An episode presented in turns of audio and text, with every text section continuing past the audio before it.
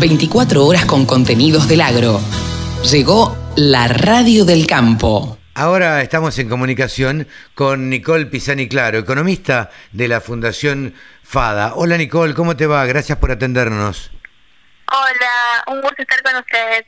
Bueno, eh, Nicole, la verdad es que ustedes siempre sacan informes eh, distintos sobre distintos temas y, demás. Eh, ¿Cuál es eh, este último informe al cual, el cual presentaron? Y bueno, ¿por qué ustedes dicen que la guerra entre Ucrania y Rusia, o Rusia, la invasión de Rusia a Ucrania, en, qué podría afectar, eh, eh, digamos, la, la, economía del sector agropecuario? Bueno, este último informe es eh, el índice FADA de marzo, que mostró un valor del 64,9%. Esto es digamos que de cada 100 pesos de renta agrícola, 64,90 se van en concepto de impuestos nacionales, provinciales eh, y municipales. Y uno de, los puntos eh, que abordamos es el tema de la guerra entre Rusia y Ucrania. Eh, y, y, en este caso se vieron en los últimos meses aumentos significativos de los fertilizantes, por ejemplo, en donde Rusia a nivel mundial tiene un rol muy importante como productor y exportador de fertilizantes y también como proveedor de insumos para otros países. En ese sentido, eh, lo que se remarca es el hecho de que ya hemos visto unos aumentos de precios en este insumo tan importante para la actividad agropecuaria, eh, para la siembra próxima de trigo, para el maíz ya hacia septiembre y puede haber mayores aumentos de precios y también una posible, digamos, reducción de la oferta o del abastecimiento de fertilizantes dado el rol de Rusia eh, en este en este marco, ¿no? Claro, claro. Y eh, eh, concretamente, ¿cuál a ver cuál sería la sugerencia a, a los productores agropecuarios? Bueno, lo que hemos estado observando es que los productores ya han tomado nota de este tema y han empezado, digamos, a eh, comprar los productos necesarios para la próxima campaña. Eh, el principal punto es, es ese, abastecerse eh, en este momento, dado que eh, también los precios pueden aumentar considerablemente hacia futuro. Tenemos un tema principal también, que va a ser la provisión de los dólares, digamos, de, por parte del Banco Central para poder importar un producto. Argentina importa el 60% de su oferta de fertilizantes y, eh, contar con los dólares para importar un producto que va a estar el doble de lo que hace un año. Entonces, eh, el punto principal acá es poder prever eh, las próximas campañas y abastecerse en este momento de, de este insumo tan importante. Claro, lo que a mí me da la sensación es que esta guerra eh, pareciera no ser una guerra corta y, ok, los productores eh, en esta campaña pueden prever todo esto y pueden eh, comprar los insumos en forma adelantada, temiendo un aumento como, como vos lo manifestabas.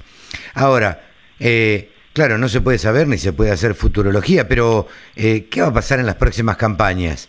Porque esto no va a afectar solamente a esta campaña. No, claramente, como decís, eh, parece ser un conflicto que va a perdurar por lo menos un tiempo más y eh, que puede terminar afectando futuro. Ahí el principal punto va a ser eh, ver qué sucede también a nivel mundial con esto. uno es el caso de la provisión de fertilizantes, pero por ejemplo tenemos fertilizantes también como tenemos la urea, por ejemplo, que está muy ligada al precio del gas, donde también eh, Rusia tiene un rol muy importante y el precio se está elevando. Entonces, la verdad es que vamos a tener que estar atentos a lo que sucede y eh, va a terminar afectando posiblemente, si esto continúa y se empieza a generar un mayor desabastecimiento, eh, va a afectar las decisiones de producción también en los productores. Tenemos cultivos como el trigo y el maíz que requieren mucho más uso de fertilizantes que, por ejemplo, la soja. Entonces, puede terminar afectando en esa toma de decisiones por parte de los productores. Eh, te, saco de, este tema, Nicole, y, y te pregunto, los derechos de exportación, bueno, la semana pasada se conoció el aumento de los derechos de exportación en dos puntos a, derivados de la soja y del maíz. ¿Cómo, ¿Cómo repercute esto en, en la economía agraria? Bueno, eh, tenemos por un lado el, el hecho de eh, haber aumentado, digamos, los derechos de exportación a un subproducto, a dos subproductos, digamos, de, de la soja. En el caso del productor agropecuario, del productor que eh, produce soja y que la industria se lo compra, va a haber afectado el precio al que la industria le va a estar comprando si bien el derecho de exportación del grano de soja ya era del 33 y lo que se incrementó es a los productos industrializados, la realidad es que este aumento hacia la industria termina afectando al productor porque la industria va a tener una menor capacidad de compra, un menor poder de compra, de pago al productor por el grano de soja.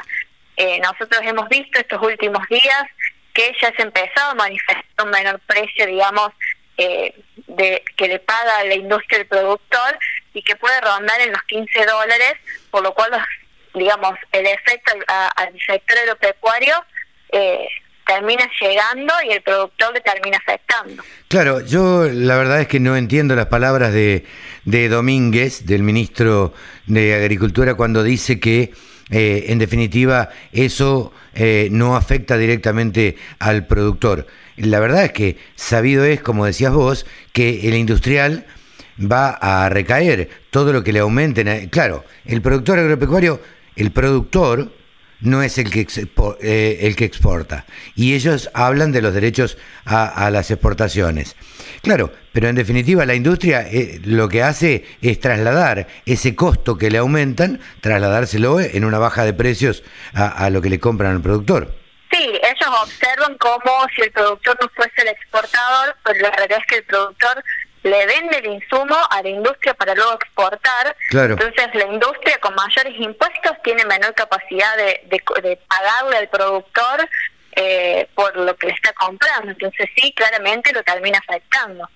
Sí, sí, claramente. Eh, ¿Y ¿Cómo crees que, que van a reaccionar? Em, ustedes eh, desde, desde el interior, ¿cómo, ¿cómo lo ven? ¿Cómo creen que van a reaccionar los productores ante estas eh, ante estas eh, subas a las retenciones, porque en definitiva eh, no son otra cosa que eso.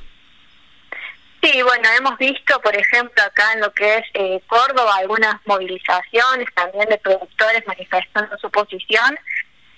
creo que también desde FAA se observa que se genera mucha incertidumbre, mucho malestar en el sector agropecuario de estas decisiones y que por ahí terminan siendo soluciones muy del corto plazo o para cuestiones puntuales como es este aumento de retenciones de sojas para atacar el precio del trigo. Eh, entonces terminan, digamos, generando muchísima incertidumbre y malestar eh, en un sector productivo de nuestro país. Claro, eh, resulta extraño ante, ante este análisis que vos estás haciendo que, por ejemplo, em, eh, Feletti haya salido a decir em, eh, que, bueno, eh, medio como enojándose con y, culpando a los productores agropecuarios de, de bueno de la inflación y, hablando de un posible aumento en las retenciones de maíz, trigo y girasol. Sí, bueno, eh, la realidad es que sí hemos escuchado que se culpa, digamos, a, los productores por aumentos de precios de los alimentos, de la inflación con la que vivimos y la realidad es que hace ya años que vivimos un proceso inflacionario constante, muy grande para, para nuestro país, en donde vemos los aumentos de los precios eh, cuando vamos al súper, pero también cuando cargamos combustible, cuando alquilamos, eh, también los precios de los alquileres eh, comienzan a aumentar. Y la realidad es que es algo que sucede en toda la economía de nuestro país, no solo propio de eh, productos eh, alimenticios en donde el productor se mira, digamos, o produce los insumos. Eh, no es un no es un problema, digamos, propio del sector agropecuario, sino que la inflación es un problema de nuestro país en, términos generales. Sí, sí, es un problema que además afecta a todos, digo, afecta a, los que vivimos en la ciudad, a, quienes viven en el interior y a quienes viven en el campo y a los productores eh, de la misma manera, digo, porque aumentan, si hay inflación, aumentan los insumos, como hablábamos hace un rato, eh, aumenta el combustible, aumenta la comida, aumenta, en fin, aumenta todo, ¿no? Sí, exactamente, aumenta eh, todo para toda la población, o sea, para todas las cadenas productivas, desde eh, tenemos aumentos estos últimos, estos primeros meses, eh, siempre se hacen ajustes o aumentos de lo que son, por ejemplo, los costos de transporte, también tenemos los acuerdos salariales que terminan impactando en los costos de mano de obra, entonces es una cuestión que, que va más allá de eh, los insumos eh, agrícolas dentro de los productos. Claro. Nicole, eh, te agradecemos muchísimo este contacto con la Radio del Campo y bueno, seguiremos atentamente y, de cerca cómo, cómo marcha la economía en la Argentina que pareciera ser que no va a ser un año demasiado fácil, digamos, ni demasiado tranquilo. Sí, así parece, parece que arrancamos ya el año movido y vamos a tener que estar atentos a cómo evoluciona todo. Un gusto estar con ustedes. Nicole Pisani Claro ha pasado aquí en los micrófonos de la Radio del Campo. 24 horas. Los 7 días de la semana. Toda la información que te interesa. Toda la música que te acompaña. Mejor